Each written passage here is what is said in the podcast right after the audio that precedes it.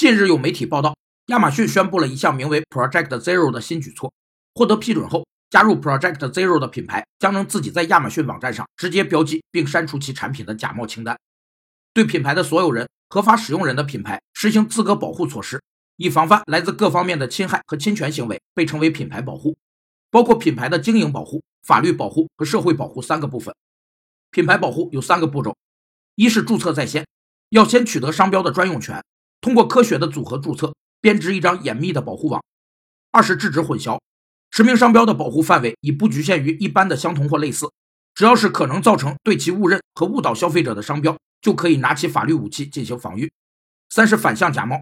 未经注册商标人同意更换其注册商标，并将该更换商标的商品又投入市场的，属于侵权行为。据称，Project Zero 目前只接受邀请，因此只有亚马逊选定的品牌才能加入进来。自行删除假冒产品。